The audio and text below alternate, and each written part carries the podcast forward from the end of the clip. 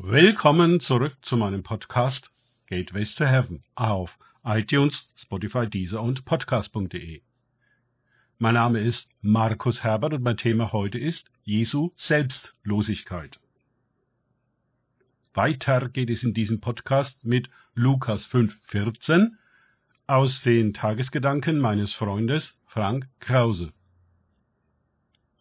Und Jesus gebot ihm, es niemandem zu sagen, sondern geh hin und zeige dich dem Priester und opfere für deine Reinigung, wie Mose geboten hat, ihnen zum Zeugnis. Lukas 5,14 Eine sehr sonderbare Schweigeanweisung Jesu, die er nicht nur diesem geheilten Aussätzigen gibt. Auch die Dämonen, die wussten, wer er war, ließ er nicht reden. Was bezweckte er damit? Durch die bisher geschehenen Heilungen und Befreiungen war Jesus doch bereits öffentlich bekannt und ganze Volksmengen waren hinter ihm her. Der nächste Satz, Lukas 5, 15, bestätigt dies. Aber Jesus entzieht sich dem Volk. Er geht in die Einsamkeit, um beten zu können und hält sich nicht zu lange an einem Ort auf.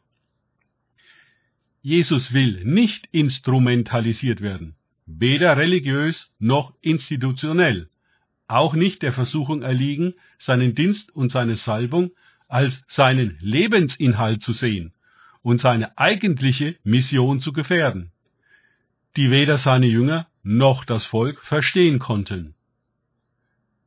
Er suchte auch keine Publizität, keinen Beifall, keine Bühne.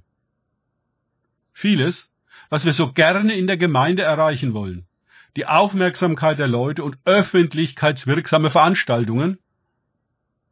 Das meidet Jesus, obgleich es unvermeidlich ist, dass er Aufsehen erregt.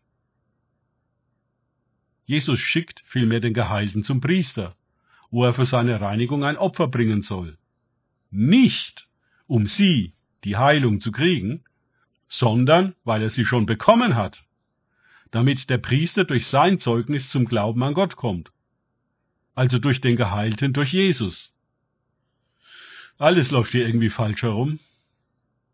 Ich habe schon einige Leute kennengelernt, die ganz außergewöhnliche Dinge mit Gott erlebt haben, aber nicht im Traum auf die Idee kamen, das herumzuerzählen und Kapital daraus zu schlagen nach dem Motto, hört mal her, Leute, was Gott mir getan hat.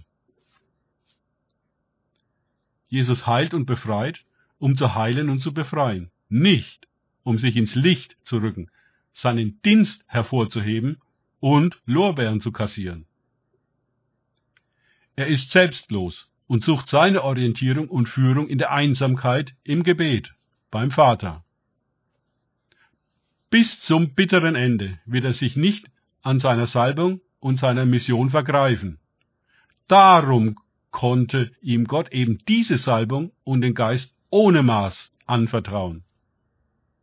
In gewisser Weise war Jesus schon sich selbst gestorben, noch ehe er am Kreuz gestorben ist. Und das nennt man das Kreuz auf sich nehmen, vergleiche Lukas 9, 23. Jeden Tag haben wir mit dem Anspruch des Egos zu kämpfen, das im geistlichen Dienst mitmischen und sich profilieren will.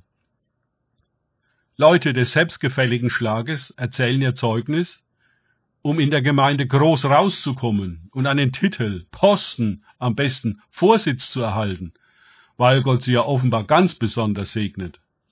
Sie haben den Bogen raus, wie man Gott dazu bekommt, aktiv zu werden.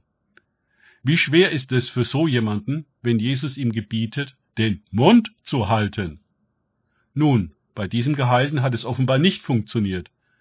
Denn die Kunde von Jesus verbreitete sich desto mehr, und große Volksmengen versammelten sich, ihn zu hören und von ihren Krankheiten geheilt zu werden. Lukas 5, 15a. Danke fürs Zuhören. Denkt bitte immer daran. Kenne ich es oder kann ich es im Sinne von erlebe ich es? Erst sich auf Gott und Begegnungen mit ihm einlassen, bringt wahres Leben und Selbstlosigkeit. Gott segne euch und wir hören uns wieder.